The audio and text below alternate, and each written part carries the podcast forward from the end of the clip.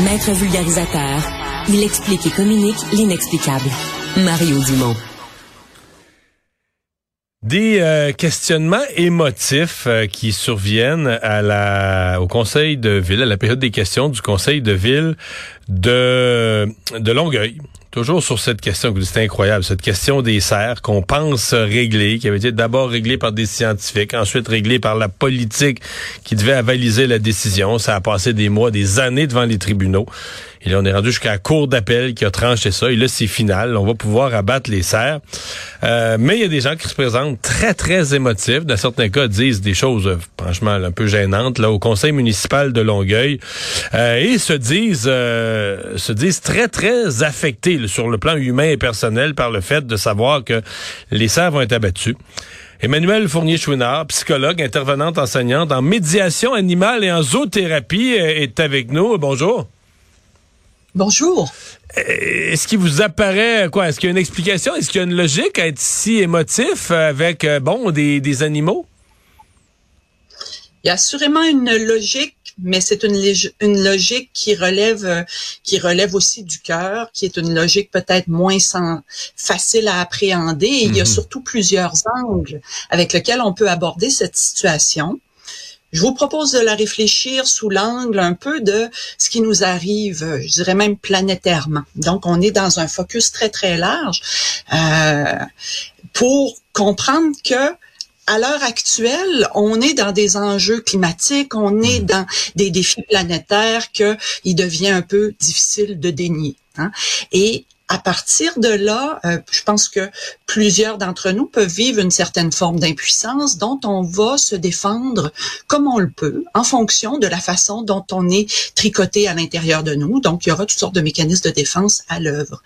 Euh, pour certains citoyens, euh, à défaut de sentir un pouvoir d'agir à grande échelle, on va essayer d'aller dans des actions concrètes qui nous touchent euh, particulièrement. Hmm. Je pense que les serres de Longueuil, il y a peut-être quelque chose de cet ordre-là, où il y a des citoyens qui ont suivi ce dossier, euh, se sont euh, commis, hein, ont, été rencontrer ces animaux-là, ont pour certains euh, développer à, distance une certaine forme de lien. Ouais. Mais il y en a, il y en a qui, il y en a qui l'ont développé même en les nourrissant. malgré que les scientifiques leur disaient ne faites pas ça, ne faites pas ça, mais ils l'ont fait à l'encontre des recommandations scientifiques. ils ont nourri. Donc là, ils ont une relation plus personnelle, si je peux dire.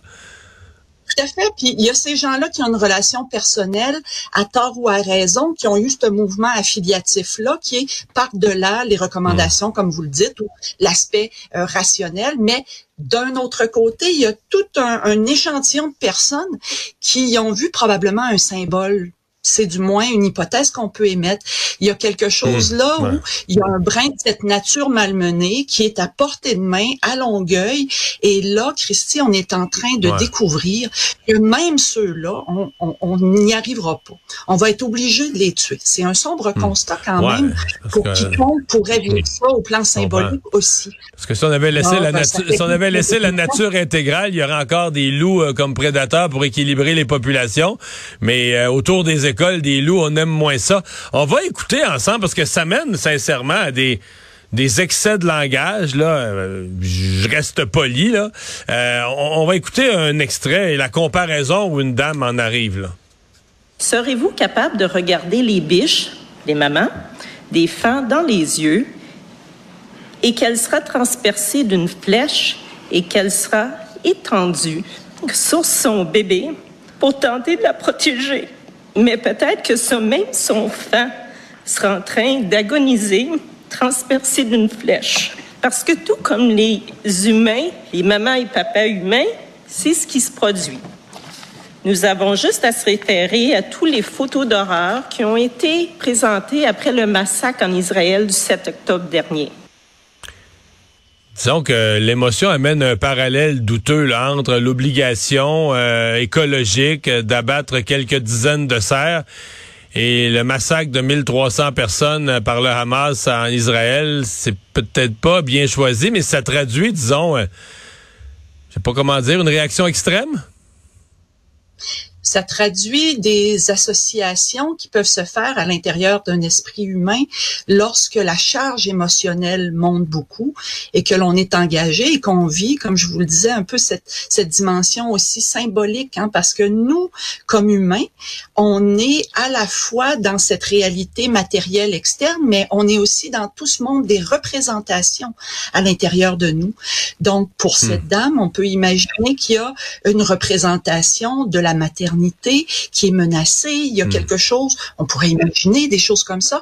Et ça, ça la touche. Et par association dans un, un désir, je pourrais l'interpréter de cette façon, un désir de, de faire saisir à l'interlocuteur de quoi il est question, la gravité perçue d'un pareil geste, ben on a des associations qui pour d'autres pourront être considérées comme malheureuses, mais pour cette dame qui était peut-être la façon pour elle de dire il se passe quelque hmm. chose de grave, on n'arrive pas à l'adresser ensemble et la façon dont on conclut, c'est la mort. Et ça, ça peut être triste, ça peut être vécu comme bouleversant pour plusieurs. Vous, vous parlez d'association ou de représentation. Euh, il y a des gens qui, ça, ça a un nom, l'anthropomorphisme, où tu te reconnais. En fait, dans les animaux, tu reconnais l'humain. Est-ce qu'il faut blâmer Disney pour ça? Parce que j'ai souvent pensé qu'il y avait une culpabilité à Disney. Tu sais, quand on fait des moufettes qui parlent, euh, tu sais, des, des, des, des, ours qui se font un souper d'un souper de famille, puis euh, des, des, des poissons qui dansent. Je veux dire, à un moment donné, on vient qu'on on perd un peu le, le, le, parce que tu sais dans la vraie vie là, des animaux euh, dans la nature euh, toutes les secondes sur terre il y a un antilope qui se fait attaquer par un hyène euh, il y a un, lièvre qui se fait pogner par un renard c'est la nature de la vie. Puis même nous dans notre vie d'humain les abattoirs on mange du poulet tu les abattoirs de toutes les sortes de, de, viande alors comment on arrive à un moment à dire ben là c'est cerfs juste des cerfs des cerfs à la chasse on abat 48 49 50 000 par année dépendamment des des années Comment on en arrive à dire, ben, ces, ces 80 serres-là, ou ces 100, eux autres sont pas comme les autres, là, sont comme, ils deviennent comme personnifiés, là. Tout à fait ils deviennent symboliquement personnifiés. Votre question est intéressante à savoir est-ce que il faut blâmer Disney? Moi, je crois pas qu'il y ait à, y, voir un blâme de toute façon parce que c'est un phénomène humain qui advient. On est effectivement. il devient un petit peu extrême, c'est juste ça. Moi, j'adore les animaux, j'en ai toujours eu, mais l'attachement des animaux sauvages à un point où tu dis que toi, comme humain, là, t'es es très affecté, tu perds le contrôle de tes émotions. Moi, je trouve que c'est beaucoup, c'est juste ça ben ça peut vous apparaître beaucoup si on le réduit à ces 80 individus-là mhm. et que là, on, sort des statistiques par rapport au nombre de gens. Mais c'est un peu le même principe que quand vous voyez aussi des humains euh, tomber comme des mouches à la télé, aux nouvelles, euh, ça nous affecte pas de la même façon que quand c'est notre voisin. Et peut-être, vous voyez, mhm. si on fait cette analogie, peut-être il y a mhm. euh, Walt Disney au plan symbolique, mais au plan très concret, il y a un autre phénomène qui advient depuis 15-20 ans, c'est l'accès à travers les technologies de l'information, les médias, euh, mais aussi toute l'Internet, l'accès que l'on a à voir les animaux sous des angles que l'on n'avait pas avant. Avant, c'était les émissions, la BBC, euh, mais maintenant, on est bombardé d'animaux dans leur milieu naturel et évidemment hmm. qu'on est capable de se relier parce qu'une mère, qu'elle soit une biche ou humaine, il y a indéniablement un fond commun et on est rejoint et touché. Et moi, je dis qu'il y a quand même ce contexte-là, dans mes hypothèses à moi, ce contexte planétaire-là, qui nous hmm. incite à faire des liens et se reconnecter le plus possible si on veut trouver résolution hmm. à nos problèmes actuels. Ouais. On peut écouter un autre extrait parce qu'il y a un autre monsieur qui a fait une demande à la ville, puis en terminant, je vais vouloir vous entendre là-dessus. là dessus les, services psychologiques, est-ce que ça va exister, ça, pour des personnes qui, qui vont nourrir les cerfs, puis des enfants qui vont dans le parc, qui, ont, qui, auraient, qui plus de cerfs?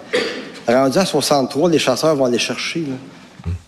Donc, le, monsieur s'adresse à la ville et demande est-ce que la ville, excusez-moi de rire, est-ce que la ville va offrir du soutien psychologique, là? Euh, comme, par exemple, comme on fait dans une école quand un enfant décède ou quand on vit un traumatisme. Est-ce que, selon vous, la ville devrait, euh, dans ses finances, soutenir du soutien psychologique pour les personnes qui sont trop affectées par l'abattage des cerfs? J'entends bien dans la façon dont vous le formulez que pour vous, il y a quelque chose qui, qui, qui, qui friserait le ridicule. Mais pour vrai, pour moi qui suis psychologue et qui reçoit mm. des enfants ou des adultes qui ont établi des liens avec des animaux, ces animaux ces animaux-là meurent dans des conditions parfois difficiles, voire traumatiques. Là, on parle d'un, par exemple, d'abattage. Alors, évidemment que ça, moi, pour moi, il n'y a rien de, de farfelu hmm. parce que, euh, vous savez, qu'ils viennent de différentes sources, les réactions à l'intérieur de la personne, elles peuvent être très vives. Ce qui se passe là peut, pour plusieurs, si on s'identifie à cette situation, à ces animaux, ça peut réveiller à l'intérieur de nous d'autres traumas. On peut vivre des défis importants. Maintenant, est-ce que c'est à une municipalité d'assurer les soins psychologiques? Euh, la question, là, j'aurais c'est ce qu'il demandait. Moi, je ne saurais pas offrir une réponse, mais par contre, je pourrais vous dire que faut pas sous-estimer l'effet de ce qui est en train de se vivre là, même si pour hmm. des gens qui n'ont pas ce type de sensibilité, ça paraît un peu comme, ben voyons donc, que se passe-t-il? Tu sais, c'est extravagant, mais on n'est pas dans des situations d'exception. Il faudrait faire attention de pas tenter de, de réduire ce phénomène-là à une situation d'exception parce que quand on interroge la population, on va découvrir que euh, y en a des gens qui ont ce type de sensibilité. 52% des foyers québécois vivent avec des animaux, c'est pas rien. C'est une personne sur deux qui a ce type de sensibilité. Donc, ce qui se passe là, je crois que c'est à l'image du phénomène relationnel qu'on est en train de vivre au, contact des animaux, dans le fond. Pour l'instant, la mairesse semblait pas avoir prévu du soutien psychologique offert par euh, la ville. Emmanuel Fournier-Chouinard, merci d'avoir été là. Au revoir. Ça me fait grand plaisir. Au revoir.